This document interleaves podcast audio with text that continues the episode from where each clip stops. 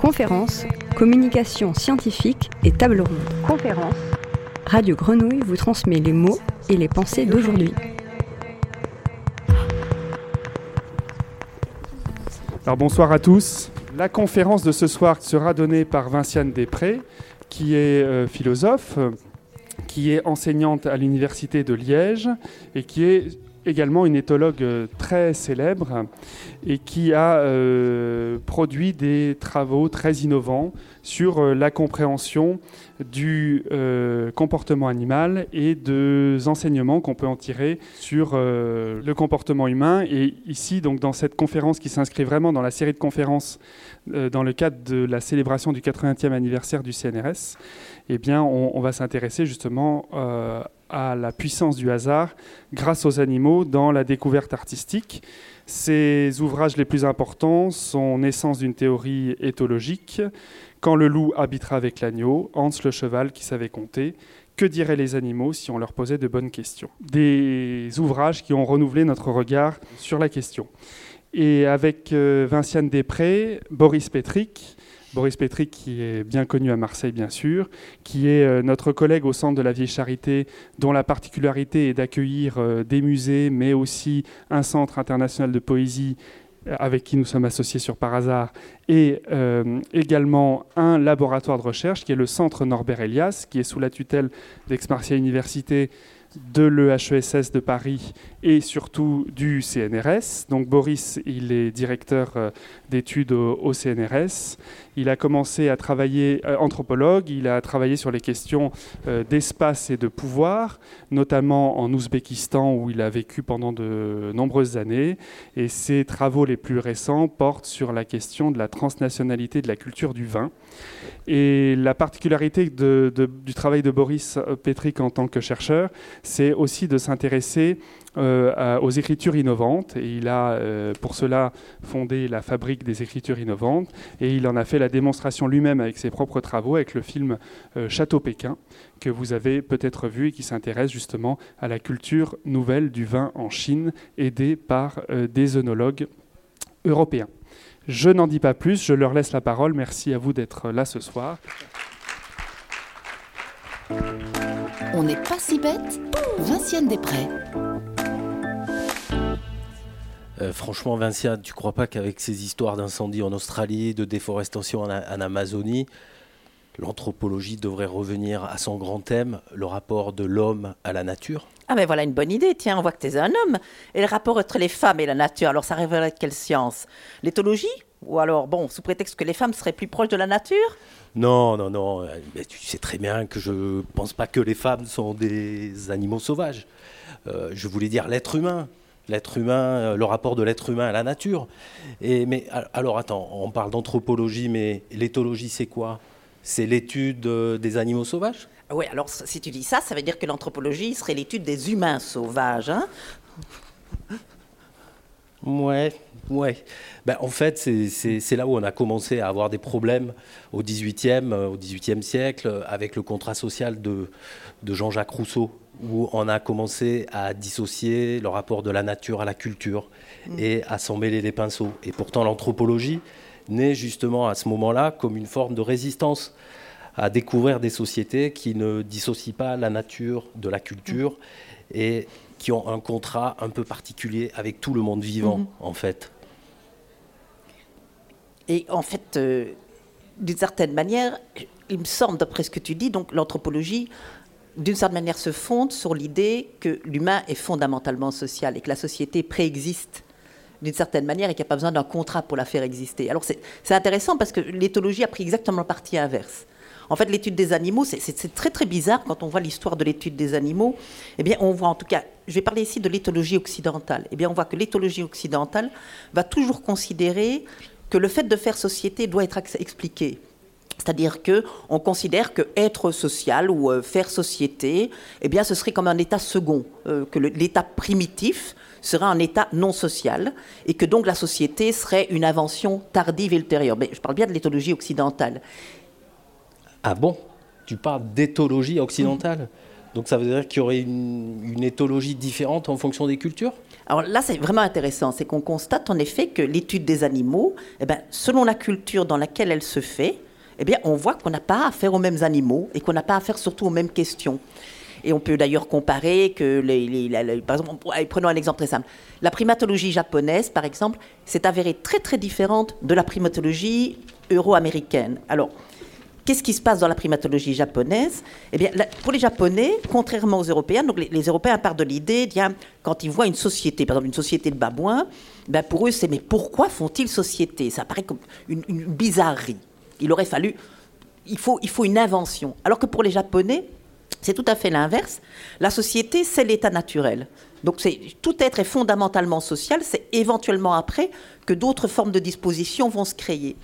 Et quand les Japonais disent ça, ils disent, mais c'est vraiment intéressant, il y avait un primatologue japonais qui expliquait ça à ses collègues américains en disant, mais finalement, c'est toute une conception du social qui est différente. Si par exemple, vous prenez la manière dont, disait ce primatologue japonais, si vous prenez la manière dont nous écrivons une adresse sur une enveloppe, eh bien, au Japon, vous allez commencer, la première ligne sur l'enveloppe, ce sera, euh, par exemple, Kyoto, ou non, Japon. Et puis Kyoto. Et puis, euh, éventuellement, euh, les départements de psychologie ou de primatologie. Et puis, vous allez jusqu'à arriver à votre nom. Alors que chez nous, les, les, euro-américains, on commence par notre nom, et puis on va par des cercles de plus en plus croissants, jusqu'à mettre Belgique ou France ou Europe, etc. Et disent les Japonais, ça montre bien la différence de la représentation du rapport au social, dans la mesure où même la façon d'écrire une enveloppe dit que on définit d'abord l'être au Japon par ses rapports aux sociaux, par des cercles de plus en plus d'une certaine manière, on commence par le cercle le plus large et puis on arrive à des cercles de plus en plus restreints, alors que l'occidental fera tout à fait autre chose.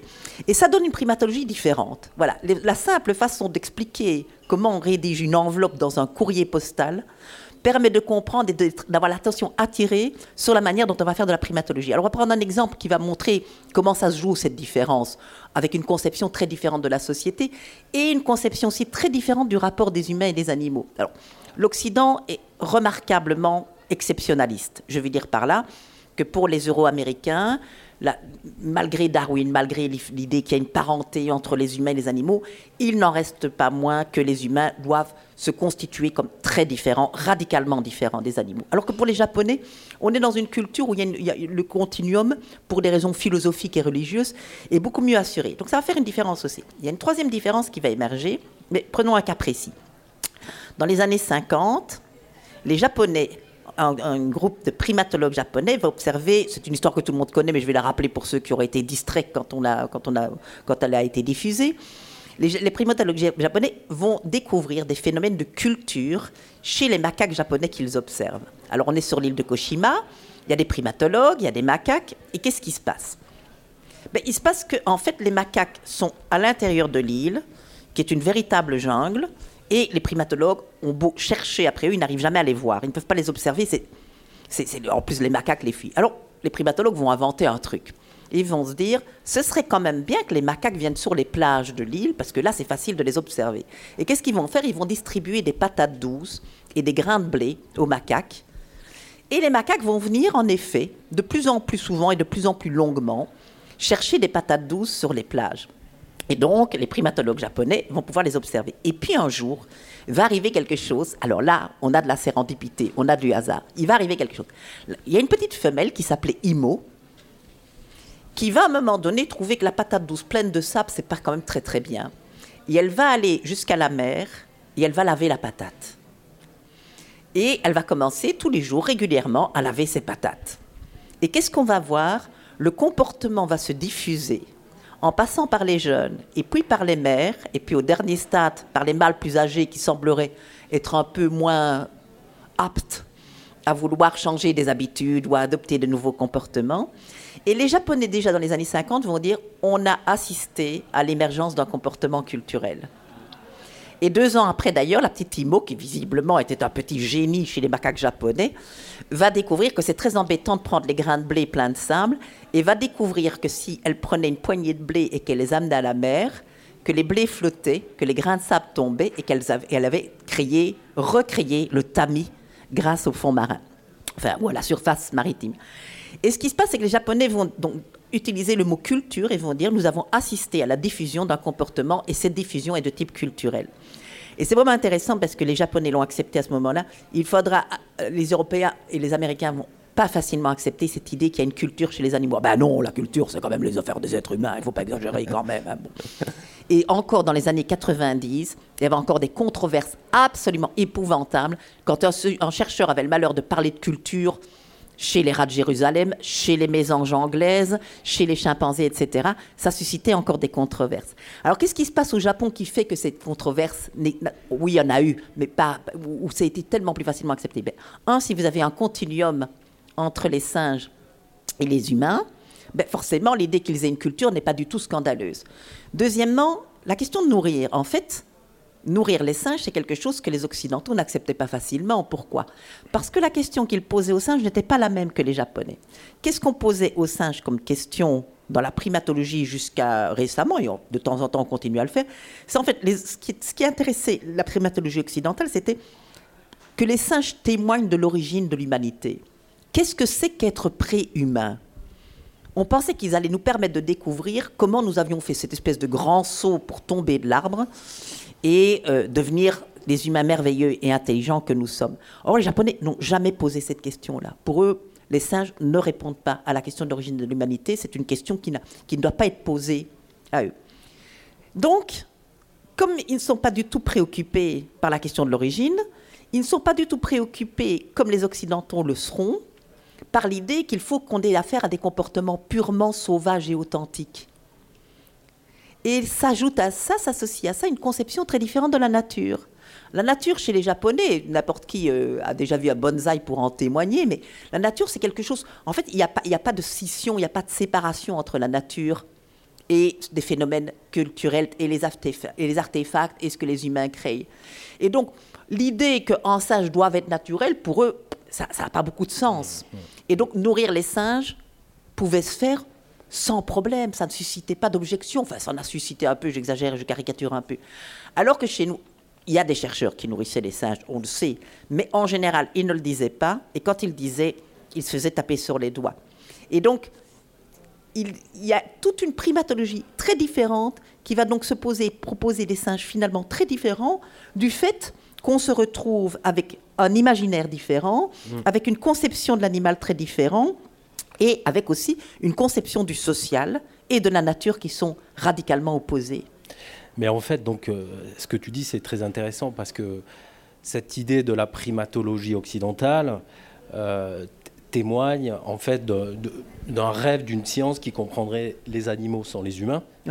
Et en fait, euh, si on réfléchit à, à l'évolution des savoirs et des connaissances, on s'aperçoit qu'au au 18e, euh, la connaissance n'est pas très cloisonnée.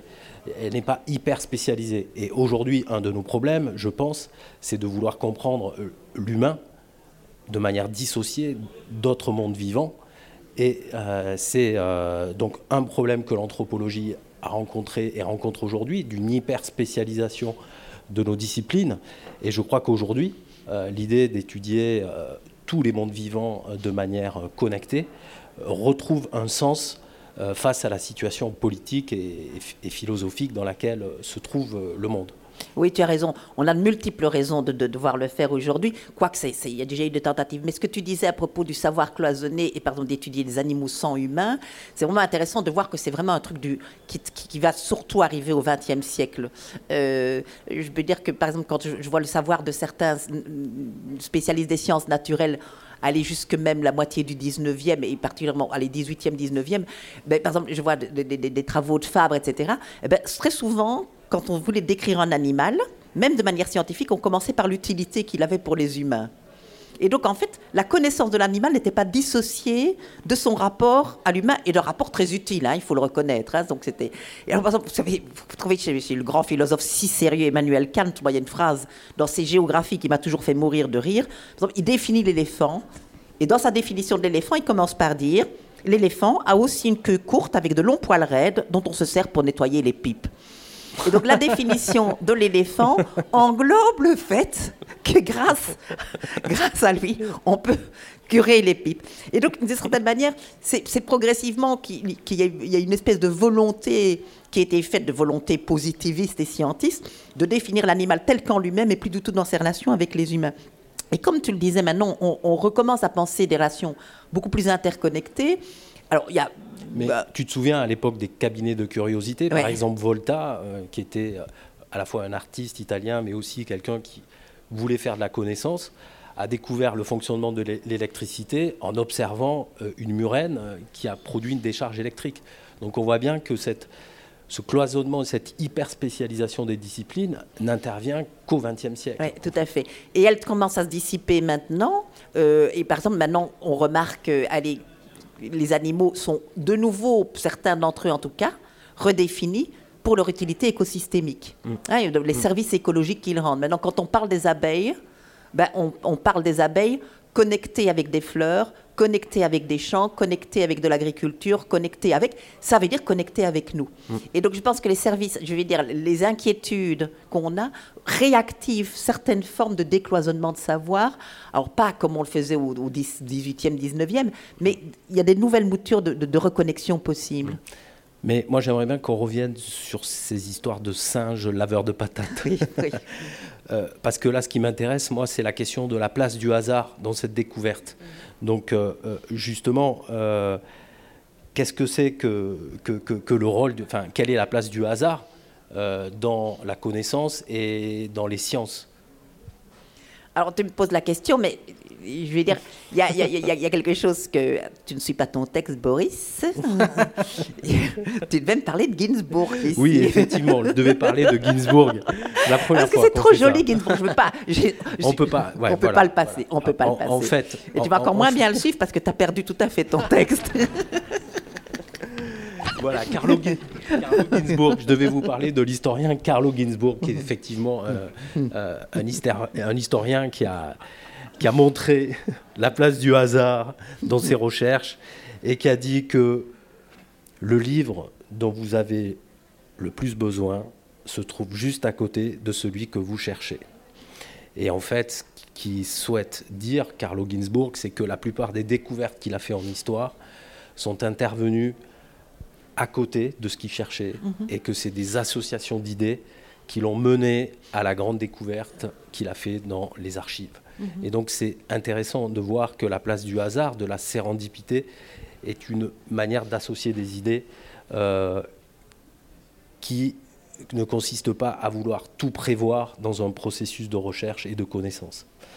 Et c'est ce qui est intéressant aussi, hein, parce que l'article de Ginsburg que tu m'avais fait lire et qui m'a passionné, et ça m'a donné plein d'idées par, rapport à, pourquoi travailler avec des artistes notamment, etc., parce que ça, nous mène aussi à ça, c'est que Ginsburg disait que s'il faisait confiance au hasard, c'est-à-dire qu'il ne suivait pas sa propre idée, sa propre hypothèse, etc., mais qu'il acceptait de se laisser emporter par la méthodologie, c'est-à-dire par association. Euh, ben, il prend un bouquin qui est justement celui à côté de celui qu'il cherchait, et puis dedans, il découvre un calviniste qui a fait telle et telle chose. Et puis il se pose la question, mais tiens, mais qu'est-ce qu'il a fait? Et puis il part tout à fait ailleurs que là où il veut aller. Et ce qu'il dit, qui est très joli, il dit, et ça va contrebalancer tous les biais qu'on pourrait imposer à nos recherches. D'une certaine manière, c'est une espèce de confiance dans la possibilité de se laisser surprendre et une confiance, une non-confiance en soi, en quelque sorte, mais une confiance dans la possibilité de se laisser guider. On, parle à la voix moyenne ici, finalement, c'est laisser guider.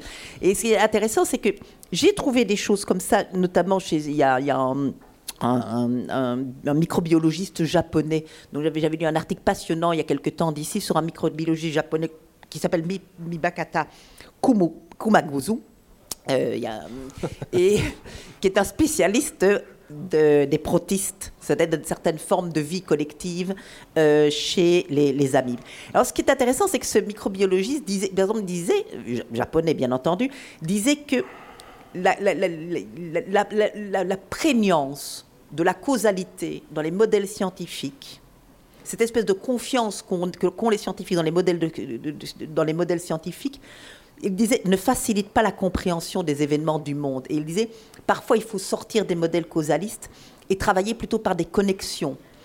Et lui, en fait, il, raconte quelque chose de très joli. Donc, il cherchait ses amis collectifs qu'il n'avait jamais vus. Donc, c'est une espèce extrêmement rare dont il avait envie de, les obtenir pour pouvoir les observer. Et il n'arrivait pas à les trouver. Et un jour, il fait un rêve. Et ce rêve lui dit qu'il peut les trouver près d'un endroit qui s'appelle Mikoyama, euh, dans la région de Nashi. Il suit son rêve et il y va. Et il cherche, et il cherche, et il ne trouve rien. Et puis pour rentrer, ben, il, finalement, il, se décourage, il décide de rentrer, mais il décide de faire un détour par le mausolée impérial de Kanzateno. Il arrive près du mausolée et qu'est-ce qu'il découvre? Les protistes. Alors ce qu'il dit, c'est très joli. Il dit, le rêve ne m'a pas fait trouver les amibes, mais le rêve a créé une certaine qualité d'attention, il m'a mis en mouvement dans ma recherche, il m'a accordé à mon environnement et il a intensifié mes perceptions. Et c'est l'intensification de ces perceptions, le fait que j'étais persuadée que j'allais trouver, le fait de créer ce mode d'attention, et il va appeler ça le tact. Et il dit c'est une forme d'attention que les rêves peuvent intensifier. C'est très intéressant ce que tu dis, euh, parce que lorsqu'on parle de tact, de rêve, d'intuition, euh, finalement, on, a, on, a on accepte un processus de recherche mhm. où on accepte de perdre du temps. Et la question du temps est fondamentale dans la recherche, parce que finalement, si on veut tout le temps euh, compartimenter sa recherche, poser des questions, on ne laisse pas de la place à l'incertitude. Mhm. Donc je pense que ce que tu dis, je l'ai moi-même vécu dans ma propre recherche en Ouzbékistan, donc où euh, j'ai commencé à étudier euh, cette société d'Asie centrale, où j'essayais de comprendre le fonctionnement du pouvoir. Je passais beaucoup de temps avec les notables et j'avais l'impression de perdre mon temps. J'appelais même mon directeur de thèse. Euh, à l'époque, c'était compliqué d'appeler par téléphone. Et je lui disais, mais je crois que je vais finir alcoolique parce que je passe mon temps avec les notables ouzbeks à boire de la vodka et à manger du riz pilaf. Et il m'a dit, tu es sur la bonne voie. Donc sur le coup, j'ai pas compris, mais j'ai compris en fait après que les notables passaient leur temps à assister à des mariages, des circoncisions et des funérailles parce que c'était le lieu politique, c'était le lieu du pouvoir. Et par hasard, un jour, dans un mariage, je suis tombé sur un cahier de dons qui est devenu un, élément pour moi ethnographique essentiel où j'ai compris comment fonctionnait le pouvoir. Donc c'est par hasard que je suis tombé sur ce cahier de dons et j'ai appris ensuite que beaucoup de familles ouzbèques euh, avait ce genre de cahier et, m'a permis de comprendre comment des dons et contre-dons organisaient des clientèles politiques. Donc mmh. le hasard a joué une place, euh, mmh. pas comme quelque chose de, totalement euh, euh, tombé du ciel, mais comme accepter de perdre du temps et de se mettre dans une situation d'incertitude. Mmh. Et ça, je pense que c'est très joli, c'est très caractéristique de l'anthropologie, ça. Enfin, des anthropologues, une fois qu'ils ont confiance je veux dire par là, parce que c'est vrai que. Oui, mais mon foie a souffert. mais je veux dire, une fois qu'ils ont confiance dans le fait que les événements. Euh, j'ai une amie qui me disait dernièrement, mais c'est très très joli. Je lui disais, tiens, je trouve pas de sujet. Je, venais de terminer un bouquin et je me disais, je trouve pas de sujet de recherche, etc. Et elle m'a répondu, mais pourquoi tu te tracasses? Pourquoi tu cherches C'est le sujet qui va te trouver? Et, je pense qu'on est, on est, on est, on est parfois sur les terrains, mais c'est quand on a assez confiance, où à un moment donné, on peut laisser faire les choses, même si on panique en se disant mais je sais rien, j'apprends rien, j'ai l'impression que, que rien de que ce que on a l'impression que ce qui se passe, que ce à quoi on assiste, c'est pas là où on devrait être. Je veux dire, combien d'anthropologues ne disent pas ça? Mm. C'est qu'ils ils ont l'impression qu'ils ne sont pas là où ils devraient être, qu'il y a quelque chose de plus important qui se passe ailleurs. Mm. Alors qu'en fait, non, tu as raison, c'est là que ça se passe et c'est là qu'on apprend, mais il faut du temps.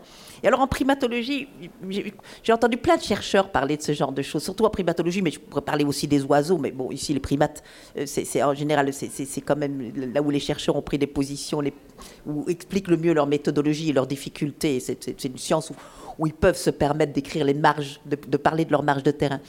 Et il y, y, a plusieurs, par exemple, chercheurs qui vont raconter dans leurs écrits, je parle par exemple de Barbara Schmutz, mais aussi de Hans Kummer, que par exemple, une des choses qui est les plus difficiles à faire avec les singes qu'ils observent, l'un et l'autre, Barbara Schmutz et Hans Kummer observent des babouins.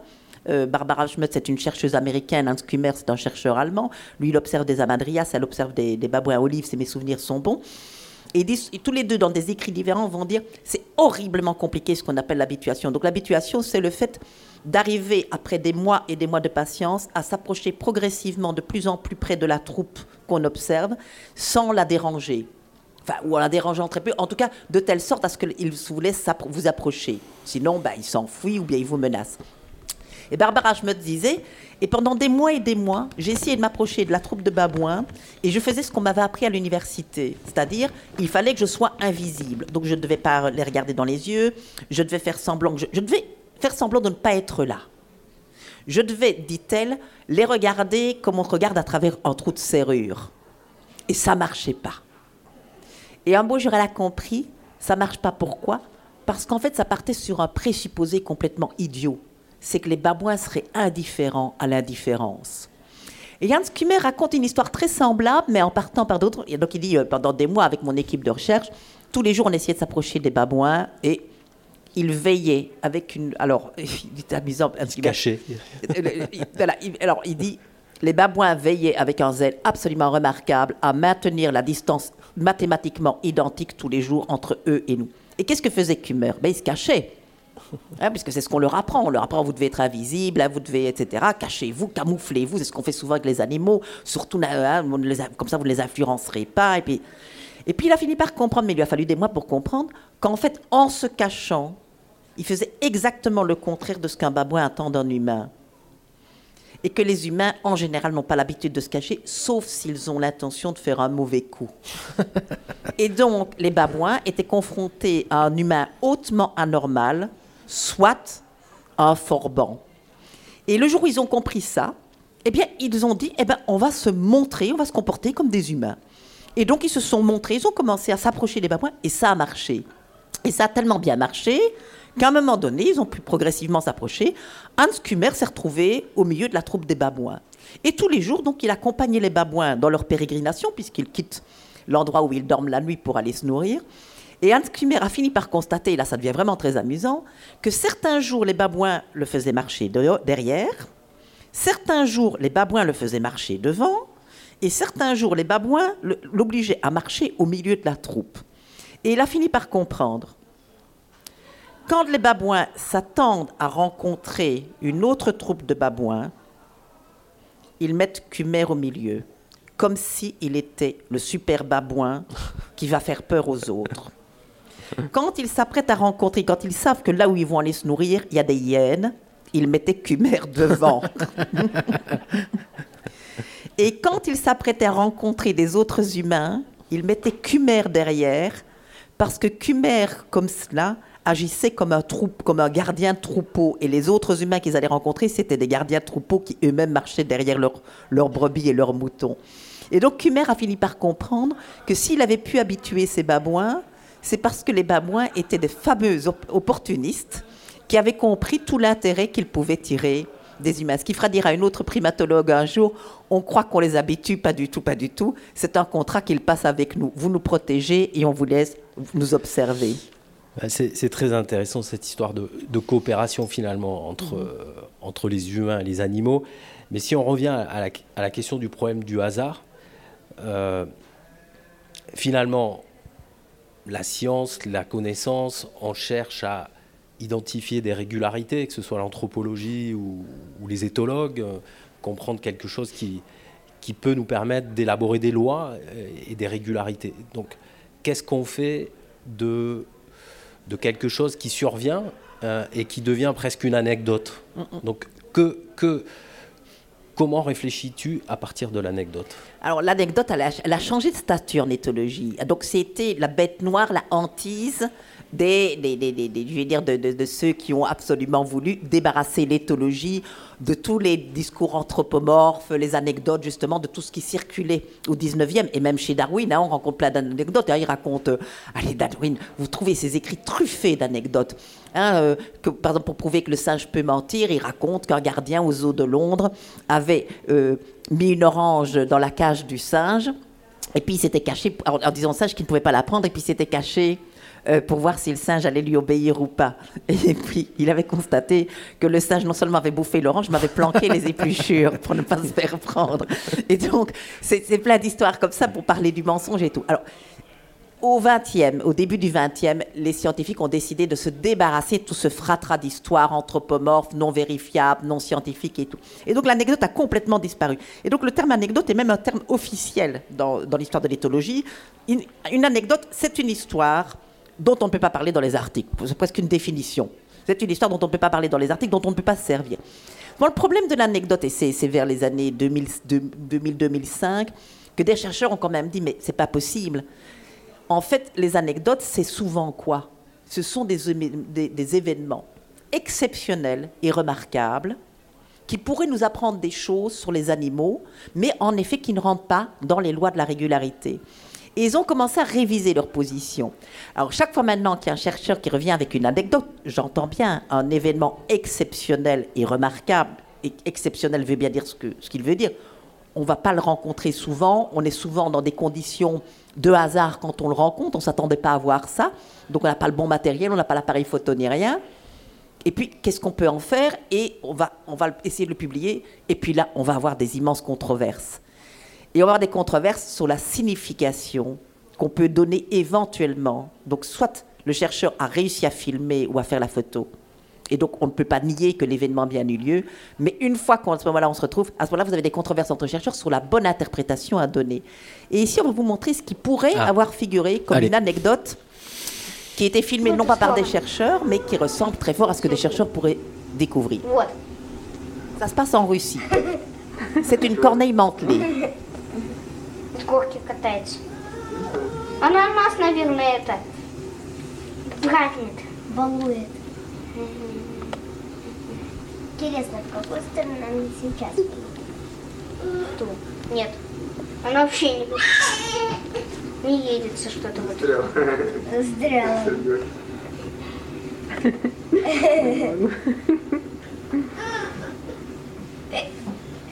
О, что получилось.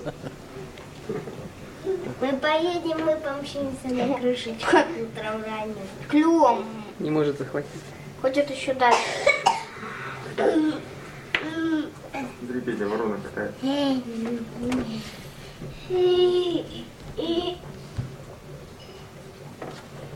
Вот это Петя понимает, что у кота не ворона. Не может никак Где ты ее вообще видишь, эту ворону? Вижу. она ездить будет, а? Не знаю. Вот ей надоело. Может, тоже не, не постала сказать. А, она... Да. Voilà. Alors, alors, alors Alors, ça alors. Pas, alors ce film, avant de circuler sur les réseaux sociaux, comme il circule depuis quelques années, il a circulé entre chercheurs. Et donc, je me suis trouvée dans, dans le réseau de personnes qui s'envoyaient ces anecdotes, ces, images, où les chercheurs, quand même en sciences cognitives, animal disait ben Regardez, c'est formidable, cette corneille mantelée, etc. Et puis, il y a eu, un pétard de controverse à tourner en sus cette mes amis que c'était pas incroyable. Il y a un anthropologue, je vais pas dire son nom, spécialiste des animaux, il faut le reconnaître, des chevaux même plus précisément, qui a dit mais vous êtes vraiment tous des bénés, c'est pas possible. Vous dites que cette corneille joue, mais c'est vraiment du grand n'importe quoi. En fait, elle joue pas du tout. C'est une corneille, c'est une corneille qui a attrapé un, espèce de carton de fromage, qui essaye de bouffer le fromage. La femme du renard, des corbeaux et du renard. Elle essaye de bouffer son fromage. Elle est allée se mettre sur le toit, ça glisse. Elle essaye de le récupérer, elle remonte sur le toit, etc. Et en fait, pourquoi pas? Je veux dire, c'est vrai qu'on pourrait imaginer. Je veux dire, ça, c'est pas idiot quand on revoit le film, si on pense à ça. Voilà. premièrement, moi, ma première réaction est de dire, eh bien, si une corneille mantelée peut être traitée d'idiote, ça veut dire qu'on a affaire à des animaux intelligents. Parce que vous n'aurez pas d'animaux idiots, d'individus idiots chez des animaux non intelligents. Ça, c'est déjà le premier point. Mais, met cela, qu'est-ce que ça... Alors, je me suis plutôt posé la question, qu'est-ce que ça change? D'abord, pourquoi est-ce que ce chercheur et d'autres hein, disent non, ça c'est du n'importe quoi? Est-ce que ce n'est pas encore l'exceptionnalisme humain qui est aux commandes ici? Est-ce que ce n'est pas encore la conviction que les animaux sont des mécaniques sans âme, etc. Bien entendu, probablement oui. Mais je pensais aussi qu'il faut poser la question pragmatiquement. Qu'est-ce que ça change si on adopte l'une ou l'autre hypothèse? Bon, Vous avez l'hypothèse d'une corneille qui essaye de bouffer un fromage, et puis, euh, et puis vous faites quoi avec ça? Ben, vous ne pouvez pas aller plus loin. Vous n'apprenez rien de plus sur les corneilles, sauf qu'elles aiment le fromage, ce qu'on savait depuis La Fontaine. Si on peut faire imaginer le cousinage entre les corneilles et les corbeaux. Et puis, si vous avez l'autre hypothèse, et vous vous dites, tiens, mais elle joue et ça l'amuse, à ce moment-là, ça devient intéressant. Parce que vous pouvez vous poser la question, mais tiens, ça voudrait dire quelque chose d'intéressant, ça voudrait dire peut-être que les animaux ne font pas que des choses utiles, qu'ils ont du plaisir à faire des choses pour le fait même de les faire, qu'ils sont comme Bah. les enfants que nous parvenons à rester parfois quand on est des grandes personnes, qu'ils ont envie de jouer, que c'est gai de jouer, que c'est, que c'est, que c'est bien, que ça procure du plaisir. Alors là, vous pouvez revenir avec une explication fonctionnaliste si vous y tenez vraiment bien. Et vous pouvez en avoir deux. Vous avez la première qui dit oui, mais le jeu est un préparatoire aux activités que l'individu, etc. C'est tout- toutes les hypothèses fonctionnelles sur le jeu. Sauf que cette corneille, elle est, fru- elle est furieusement adulte. Et que je sais d'expérience que les corbeaux et les corneilles jouent jusqu'à un âge très avancé. Donc cette hypothèse fonctionnaliste, elle fonctionne qu'à moitié. Vous devez donc revenir à l'idée que peut-être que les animaux font des choses pour le plaisir de les faire. Alors si vous voulez vraiment être fonctionnaliste et je ne serais pas contre, vous pouvez poser une autre question. Et cette autre question, elle serait ah ah mais en fait, est-ce qu'elle est seule cette corneille hein? La caméra ne permet pas de voir où sont les autres.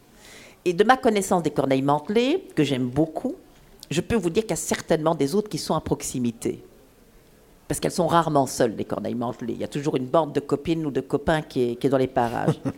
Alors, si les autres sont là, qu'est-ce qu'elle fait Est-ce que ce ne serait pas important pour elle, par exemple, d'être regardée J'ai entendu des histoires. C'est Ben Heinrich, qui est un scientifique spécialiste du corbeau, qui raconte par exemple que les loups font parfois, les, les- les corbeaux font parfois des choses aussi stupides que dans le Grand Nord, quand le loup fait la sieste, quand les loups font la sieste, on voit un corbeau brutalement piqué en vrille, venir mordre la queue du corbeau et puis se barrer. Ben, euh, du loup, pardon, et puis se barrer. Et, et Bernard dit, il ne fait jamais ça s'il est seul. Il y a toujours les autres qui sont autour. Et qu'est-ce que ça veut dire pour Bernd Heinrich Et là, il est audacieux. Le corbeau est intéressé par la bravoure. Et donc, vous pouvez élargir les hypothèses.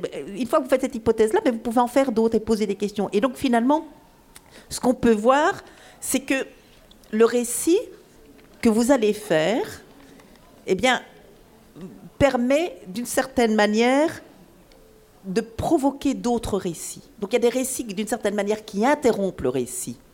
La corneille veut manger un morceau de fromage et elle est maladroite et elle n'en sort pas. Vous avez interrompu le récit parce que vous ne pouvez pas faire d'autres choses, vous ne pouvez pas poser d'autres questions après ça.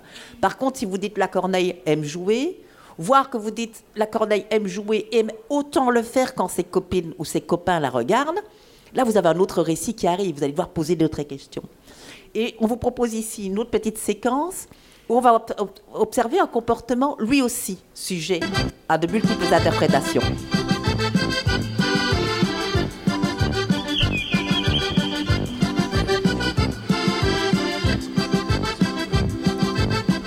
Ah. Alors on voit des passereaux d'Arabie. C'est tout ce que je dirais maintenant.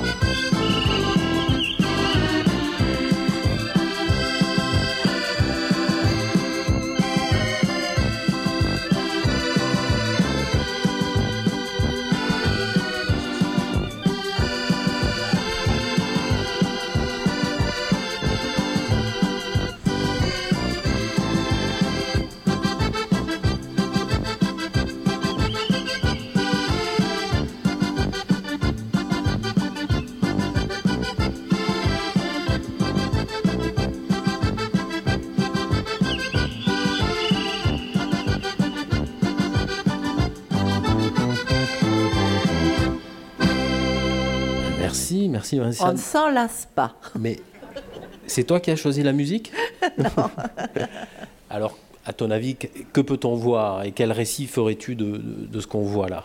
Alors, on a, on a plusieurs récits possibles. hein. Si je vous demandais qu'est-ce que vous avez vu, ben, certains me diraient Ah ouais, ouais, mais vous avez aimé la musique, donc déjà, c'est biaisé. Et c'est vrai que c'est un peu biaisé par la musique. Euh, c'est, je veux dire, c'est un, un geste déjà de mettre cette musique un peu, un peu, un peu, un peu ridicule, faut le dire en plus. hein. mais bon, voilà, c'est comme ça, c'est comme ça. Ce n'est pas moi qui l'ai aimé, je vous le promets. Mais d'abord, euh, alors sans musique, peut-être que c'est vrai qu'on pourrait voir simplement des oiseaux qui se trémoussent. Mais en se demandant, mais tiens, mais pourquoi est-ce qu'ils se trémoussent comme ça? C'est pas, il y a un peu de toilettage, hein, il y a un peu de toilettage social. On pourrait évidemment faire plein d'hypothèses sur le toilettage social renforce les liens, etc., etc.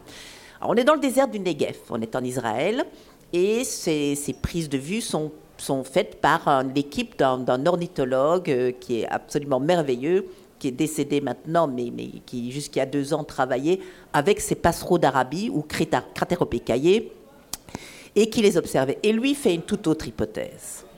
Il dit très clairement, et c'est ça que la musique vient supporter, que ce sont des oiseaux qui dansent. Alors Zahavi est un scientifique de la, vieille école, donc l'imaginer que les oiseaux danseraient uniquement pour le plaisir de danser, ça lui est encore un peu difficile. Donc, on est, on, donc s'il danse, il doit y avoir une fonction. Et quelle serait bien la fonction de cette danse? Eh bien, en fait, Zahavi va faire comme j'ai proposé de le faire avec la corneille. Il va, je crois qu'ici, il faut penser les choses comme un, réalisateur de cinéma. Il va élargir le champ. Et il va se dire, mais ces oiseaux dansent, mais ils dansent où? Et ils dansent quand? Et à ce moment-là, il remarque qu'il y a quelque chose qui ne va pas.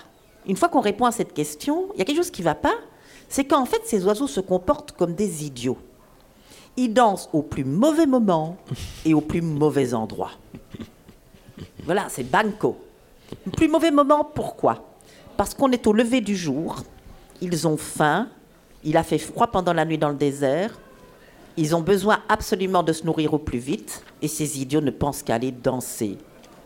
C'est le moment où les prédateurs nocturnes sont en train de rentrer. Les cratérums ne voient pas très bien. Et ce ferait bien un, petit, allez, un dernier petit coup pour la route. Et où les prédateurs diurnes commencent déjà leur, euh, leur journée et sont eux-mêmes très affamés. Donc, c'est vraiment, il ne faut pas le faire à ce moment-là. À la rigueur, à midi, et ça. Mauvais endroit. Il y a plein d'acacias. Ils ont dormi dans les acacias et ils vont le faire à 10 mètres des acacias, c'est-à-dire exactement là où on les voit le mieux depuis le ciel. Donc ça veut dire que ce sont des comportements absolument insensés. Du point de vue de la sélection naturelle, les cratéropes n'ont pas mérité, à moins qu'elle soit d'un laxisme, cette sélection naturelle absolument invraisemblable. Et Zahavi va faire une hypothèse. Il va dire, et c'est là où ça l'intéresse, et c'est là où il est, il est brillant, quand les animaux font quelque chose d'idiot, il faut essayer de voir quelle est la fonction de cette idiotie. Il y a certainement une intelligence dans l'idiotie. Et il va prendre un exemple et il va dire la roue du pan. En fait, c'est quand même une invraisemblable invention, cette roue de pan. Vous imaginez, vous promenez comme ça, avec une espèce de traîne que même la reine de Belgique n'oserait pas, colorée, lourde. Il faut la traîner derrière soi et tout. Mais c'est pas possible que, normalement, ça n'aurait pas dû évoluer. La sélection sexuelle a peut-être favorisé, en effet, les pans qui ont la queue la plus, la plus brillante, la plus, la plus lourde, la plus fournie et tout. Mais la sélection naturelle aurait dû mettre euh, une limite à cette hybris. Et les prédateurs, normalement, un pan avec une queue pareille, normalement, enfin, plus la queue est impressionnante, plus le prédateur a des chances de trouver le pan. Eh bien, il dit, Zavi dit, en fait, le pan, il prend un handicap. Ça veut dire que se promener avec un bazar pareil, comme on dit en Belgique, et ne pas avoir été attrapé par un prédateur, il faut quand même être fort. Et donc une femelle a tout intérêt à choisir le mâle le plus handicapé, parce que c'est celui qui lui assurera la descendance probablement la plus robuste. Et donc à un paradoxe qui est le paradoxe d'une extravagance, répond donc un autre paradoxe beaucoup plus amusant, c'est les animaux parfois peuvent prendre un handicap parce que c'est ça qui, d'une certaine manière, affirme de façon fiable leur valeur. Et fiable parce qu'on ne ment pas avec une queue de pan, si je peux me permettre ce raccourci. Il va prendre un autre exemple très joli. C'est, vous voyez les petites gazelles de Thomson, c'est bien connu. Quand le lion arrive dans la savane, qu'est-ce qu'on voit? Il y en a toujours une pour sauter au-dessus des herbes, avec sa petite queue blanche euh, qui s'agite et qui est un signal extrêmement visible pour prévenir ses congénères. Puis alors vous avez le violon, hein, disant Oh la brave petite gazelle qui sauve ses copines, etc. Et Zavi, qui est quand même qui ne se laisse pas avoir et qui dit Ouais, mais regardez un petit peu, est-ce que vous avez déjà vu une seule de ces gazelles ayant alerté ses compagnes se faire attraper par le lion? Jamais. Donc il se passe quelque mm. chose. Mm. Eh ben, en fait, ce qu'elle fait, c'est qu'elle prend un handicap. Mm. En sautant très haut par-dessus les herbes de la savane, qu'est-ce qu'elle fait? Elle dit au lion Regarde, moi je suis vraiment en forme là, c'est pas la peine. Euh, tu m'attraperas jamais. Et le lion a raison de la croire. Parce qu'en effet, elle manifeste ce qu'une une gazelle affaiblie, vieille, etc., ne pourrait pas faire. Et donc le lion va pas aller courir après elle, il sait bien qu'il n'a aucune chance. Et donc, la théorie du handicap revient maintenant à ces passereaux d'Arabie. En quoi est-ce que danser, c'est prendre un handicap? Ben, Danser, d'une certaine manière, c'est prendre un handicap parce que vous vous mettez dans une situation extrêmement dangereuse, affirmant par là votre volonté de vous mettre dans une situation dangereuse. Et là, c'est pas pour affirmer sa valeur aux autres, dit Zahavi, c'est que les cratéropes, les passereaux d'Arabie, en dansant, d'une certaine manière, affirment au groupe sa volonté, chaque cratérope affirme au groupe sa volonté de prendre des risques pour coopérer avec le groupe. D'une certaine manière, le cratérope, c'est étonnant hein, cette théorie quand elle est sortie hmm. dans les années 80, je vous assure que tout le monde a dit mais enfin c'est quoi cette histoire? Des primates on pourrait s'attendre à ça, des oiseaux pas du tout. Maintenant on a changé d'avis. Maintenant on sait que les oiseaux sont beaucoup plus brillants que ce qu'on imaginait. Et donc l'oiseau fait un, double geste. D'une certaine manière, vous savez ceux qui sont au milieu ben, si jamais un prédateur arrive, il est, il est vraiment mal pris parce qu'il est coincé par les autres. Il ne peut pas déployer ses ailes. Donc il s'envolera avec la fraction de seconde trop tard. Donc il prend un risque énorme, dans des conditions de risque énormes et dans du stress. Et donc ce que dit Zahavi, il n'y a aucune explication possible à la danse si ce n'est que en participant à la danse, les oiseaux affirment la fiabilité de la relation au groupe. Alors, c'est une hypothèse.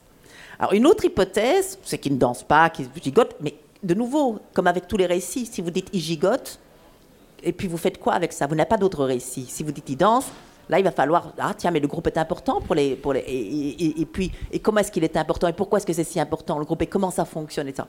Mais il y a une autre hypothèse qui est venue, qui est acceptée, qui assumait le fait qu'il s'agissait d'une danse. Et c'est intéressant, ça vient d'un collègue de Zahavi, qui a été son assistant pendant des années, qui s'appelle Ronnie Hortzayer, et qui filme, lui, les cratéropes. Le film est probablement dû à sa caméra. Et lui, il dit, mais non, c'est pas tellement le matin ou l'endroit qui compte, c'est on remarque une chose, c'est que les cratéropes, en fait, ils ne dansent qu'à certains moments de l'année. C'est la saison qui compte. Et c'est le moment où la hiérarchie commence à se dessiner chez les oiseaux. Et ce que Ronnie dit, vous voyez, dit-il, en fait, vous voyez qu'ils essayent tous de se mettre au milieu. Eh bien, celui qui arrive à se mettre au milieu le plus souvent affirme d'une certaine manière sa supériorité sur les autres et donc pourra sans doute, grâce à ces affirmations successives de supériorité, eh bien, chaque place constituant une victoire pourra, à la longue, occuper un rang supérieur aux autres dans la hiérarchie. Et il dit, ça se fait au moment important de l'année, c'est le moment où se décide le partage des ressources du groupe c'est-à-dire, alors ce qu'ils appellent les ressources, parce que le bachisme en éthologie, je peux vous dire, c'est pas encore fini. Ah les ressources ah étant les femelles, évidemment, puisque les femelles sont des ressources pour les mâles, c'est bien connu, et la nourriture. Bon, ça, on va être assez d'accord. Et donc, comme on le voit, que, qu'on passe de Ronnie Sayer à Zahavi, à Zahavi, on voit que la, la narration, donc c'est pas seulement une question d'interprétation, voyez, c'est la narration, en fait, elle est déterminée aussi par à quoi on fait attention. Qu'est-ce qu'on observe? Quelles sont les choses qui entrent dans le champ de vision? Et chacune des narrations va entraîner d'autres narrations qui vont donner finalement des images très différentes. Vous aurez un, euh, passereau très coopératif hein, d'un côté, et avec Ronnie, vous aurez un, passereau beaucoup plus compétitif. En fait, c'est vraiment intéressant le fait d'insister sur la narration, puisqu'on a plutôt l'impression que la science ne raconte pas des histoires, mais on voit que la manière de raconter a une incidence sur la manière de construire la connaissance. Mhm. Et en même temps, ce que tu nous dis sur euh, les comportements euh, fait qu'on produit aussi des stéréotypes mhm. euh, sur les comportements des animaux, des êtres humains, et on est parfois prisonnier de ces stéréotypes. Mhm. L'anthropologie a produit des images exotiques, on le sait tous, et on en est victime aujourd'hui. Moi qui travaille, qui ai travaillé en Asie centrale, au Kyrgyzstan, sur les hauts plateaux kirghizes, où je voulais trouver une population nomade qui vivait au milieu des chevaux, des moutons, avec des yourtes. Je raconte une anecdote justement sur un stéréotype euh, mhm. ouzbek, euh, kirghize, donc de cette vie euh, de nomade. Et je raconte une anecdote où, lorsque j'arrive en voiture sur, sur ce terrain, sur ce, sur ce paysage qui correspondait au stéréotype que j'avais des Kirghizes, je vois un homme partir en courant, entrer dans la yourte, se changer, et ressortir déguisé en habit traditionnel. Alors j'ai pas compris pourquoi il a fait ça. Et puis ensuite, euh, on s'installe, on arrive dans cette yourte.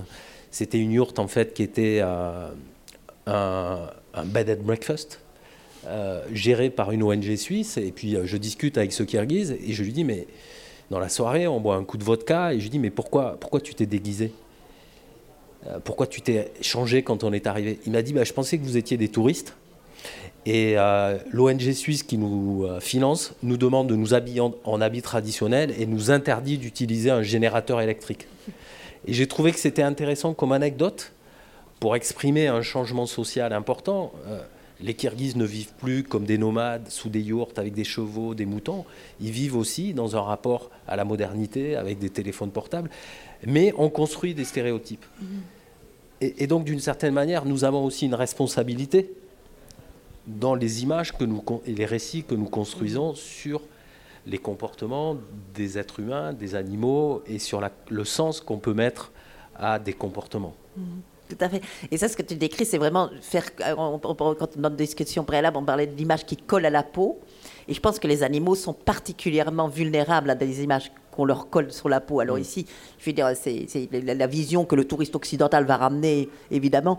C'est aussi des visions hyper cari- caricaturales, à la limite du, de, de- de- de postcolonial, d'une certaine Ouais. manière. Et, et- et je pense que les animaux sont aussi pris, d'une certaine manière, dans, dans, dans, dans, dans ce, dans, dans cette fabrication de stéréotypes et d'images. Hein, quand je vous dis, bon, les, les, les passereaux dansent, ben, c'était très difficilement accepté, vous en doutez bien, c'est maintenant seulement. Pourquoi Parce que les oiseaux, il y avait une image qui leur collait à la peau, c'était ce sont des êtres pas très intelligents, dont la socialité n'est à peine pas sophistiquée du tout. On a vu la même chose avec les moutons. Ah, si, je fais peut-être une, petite incursion euh, de nouveau. Il y a une primatologue que, j'aime beaucoup qui s'appelle Thelma Roel et qui a étudié toute sa vie des, singes et qui a fait des études absolument brillantissimes sur les babouins, sur les, sur les chimpanzés, etc. Jusqu'au jour où, dans les années 80, fin des années 80, elle se dit Mais en fait, qu'on fait On dit toujours que les singes sont plus intelligents que les autres. Hein, mais finalement, est-ce qu'ils le sont vraiment? Ah, eux, ils ont une réputation plutôt vertueuse, quoi. Donc, hein, vous avez ça- ça- une réputation. Mais par exemple, allez, prenons l'animal qui a la réputation d'être le plus con qu'on peut imaginer, c'est le mouton. Est-ce que les moutons sont Grégaire, vraiment le mouton grégaire. grégaires, moutons de panurge, ça, les moutons c'est stupide, ça ne sait rien, etc.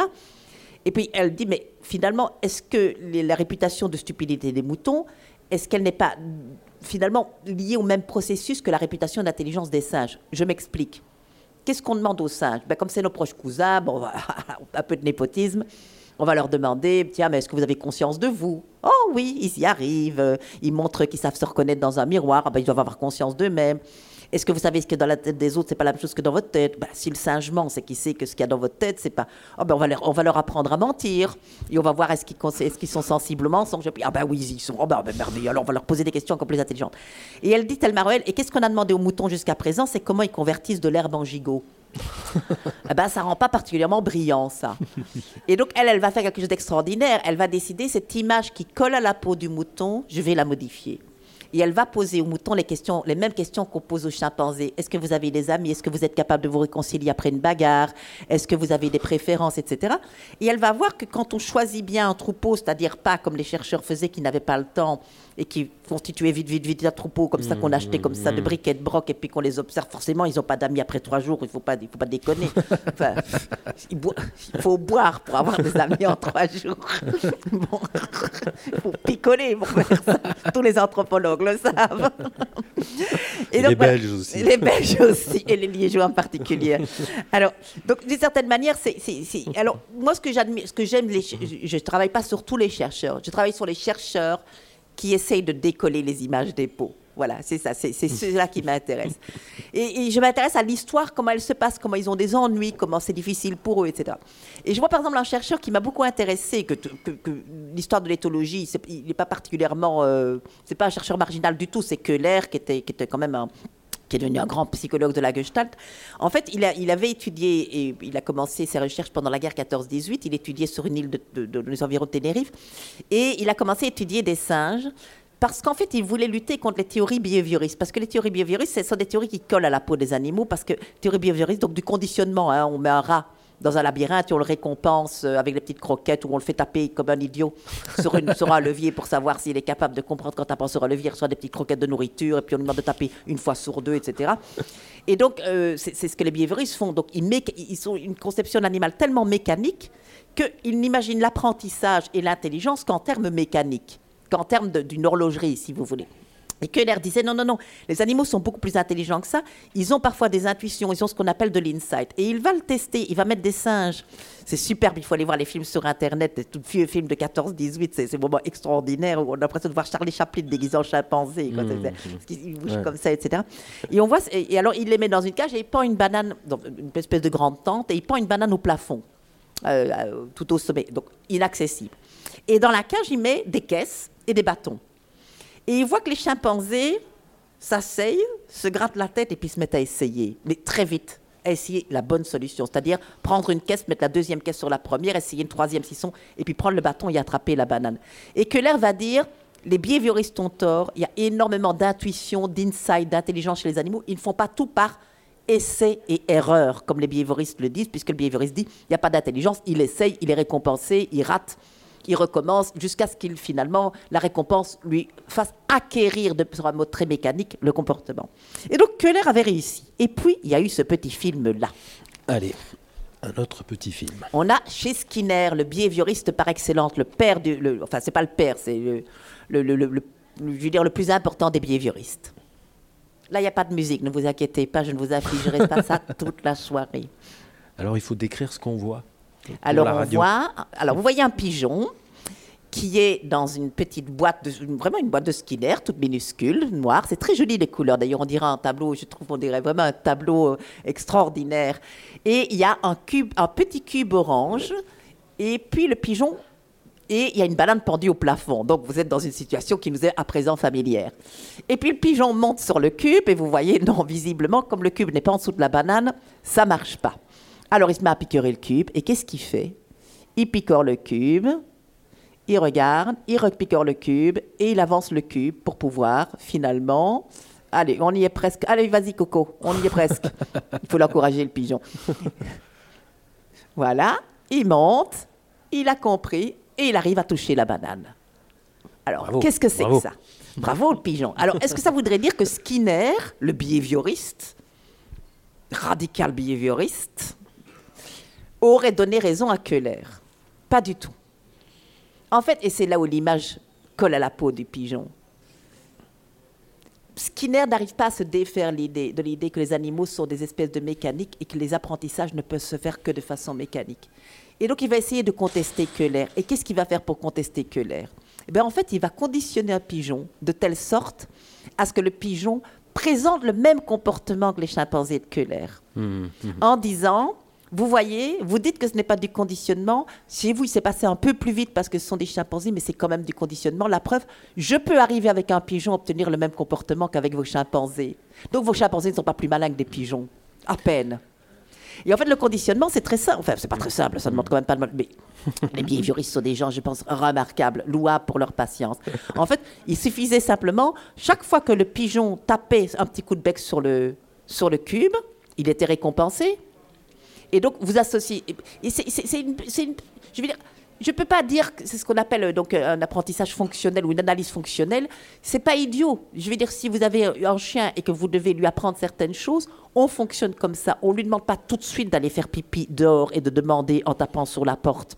On sait très bien que si vous voulez apprendre quelque chose à un animal et même à un être humain, parfois il faut découper en séquences. Vous devez apprendre des petites séquences parce qu'il ne peut pas imaginer. Et qu'après avoir appris chacune des petites séquences, donc pour moi l'analyse fonctionnelle du comportement c'est une belle idée. Et dans les méthodes de dressage et d'éducation des chiens, ça fonctionne, et de bien d'autres êtres, ça fonctionne super bien.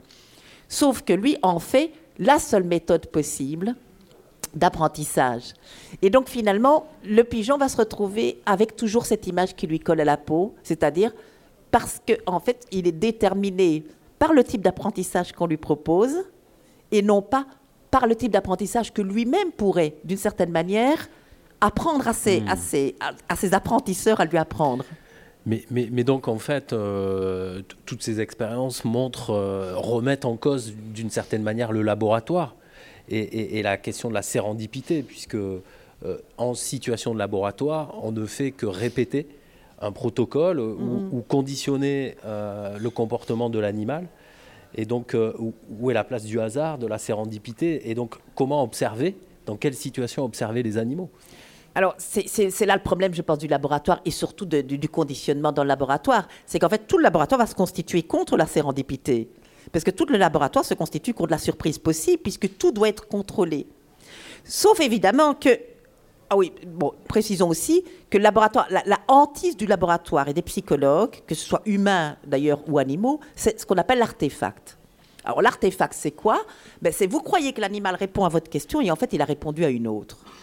Vous pensez qu'en fait il a appris quelque chose alors qu'en fait il a fait tout à fait autre chose. L'artefact par excellence, c'est euh, un bel exemple d'artefact. C'est Rosenthal qui avait montré ça.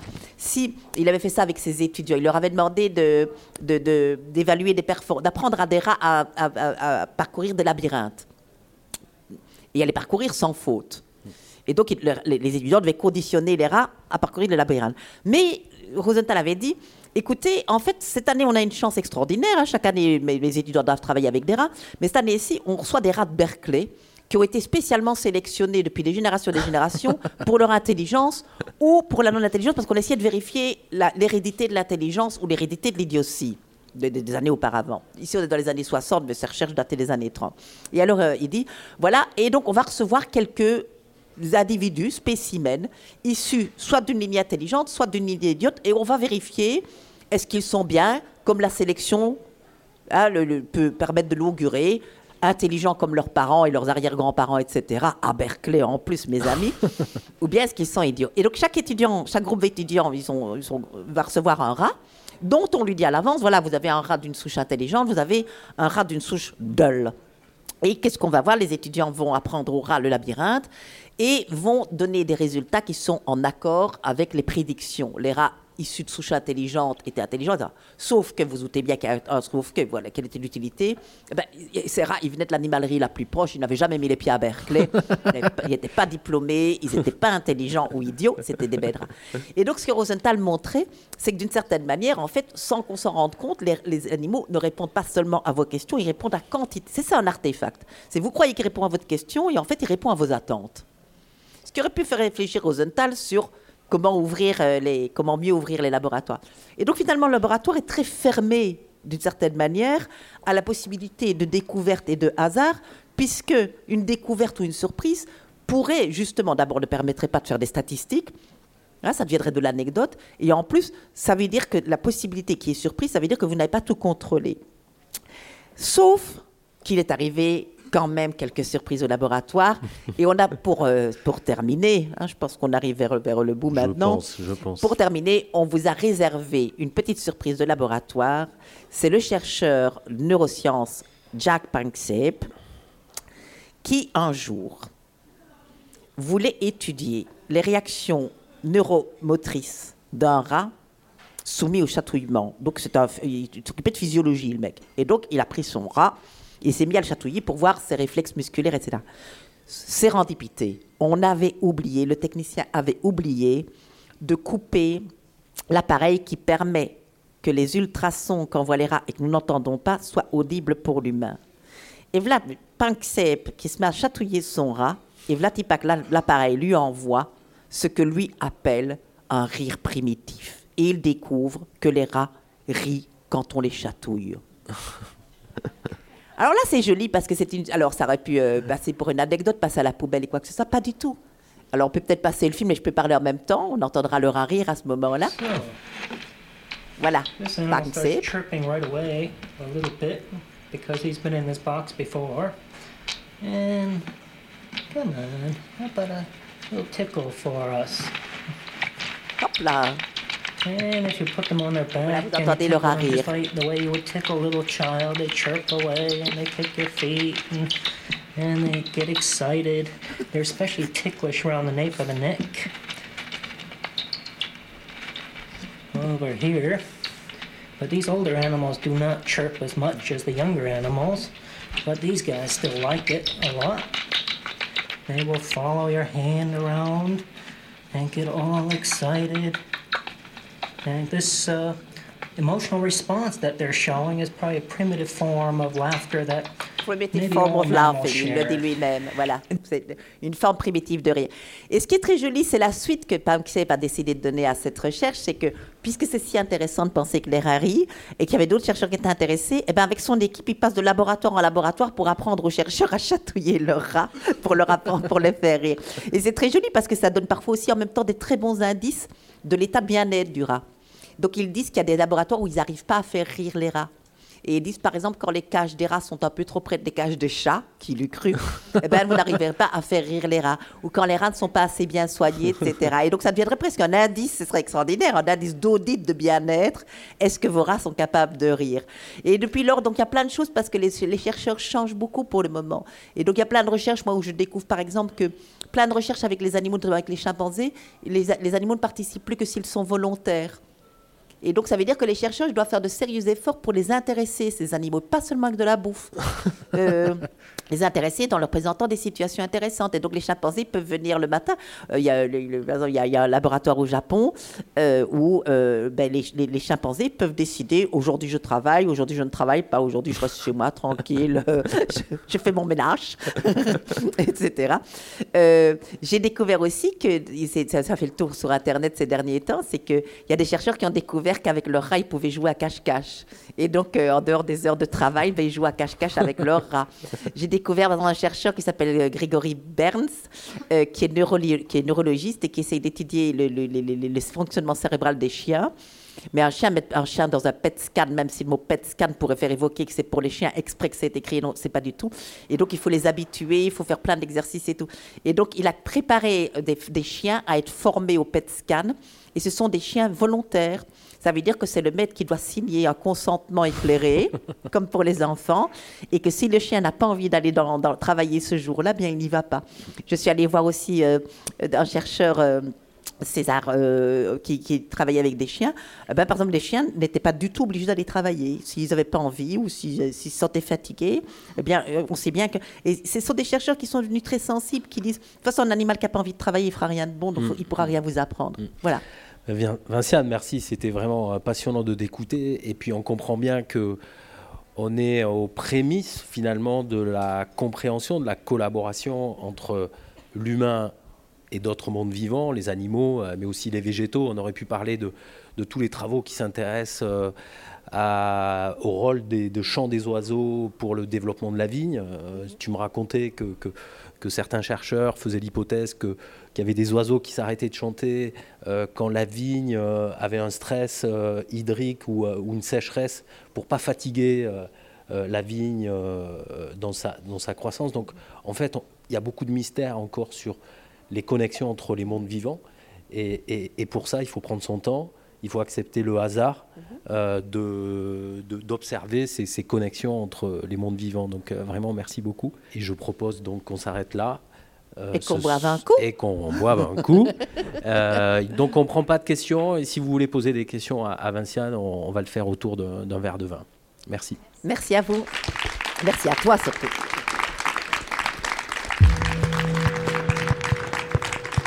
C'était une captation publique proposée par Radio Grenouille. Conférences, communication scientifique et table ronde à l'écoute des pensées contemporaines à retrouver sur le 88.8. Plus d'infos sur radiogrenouille.com.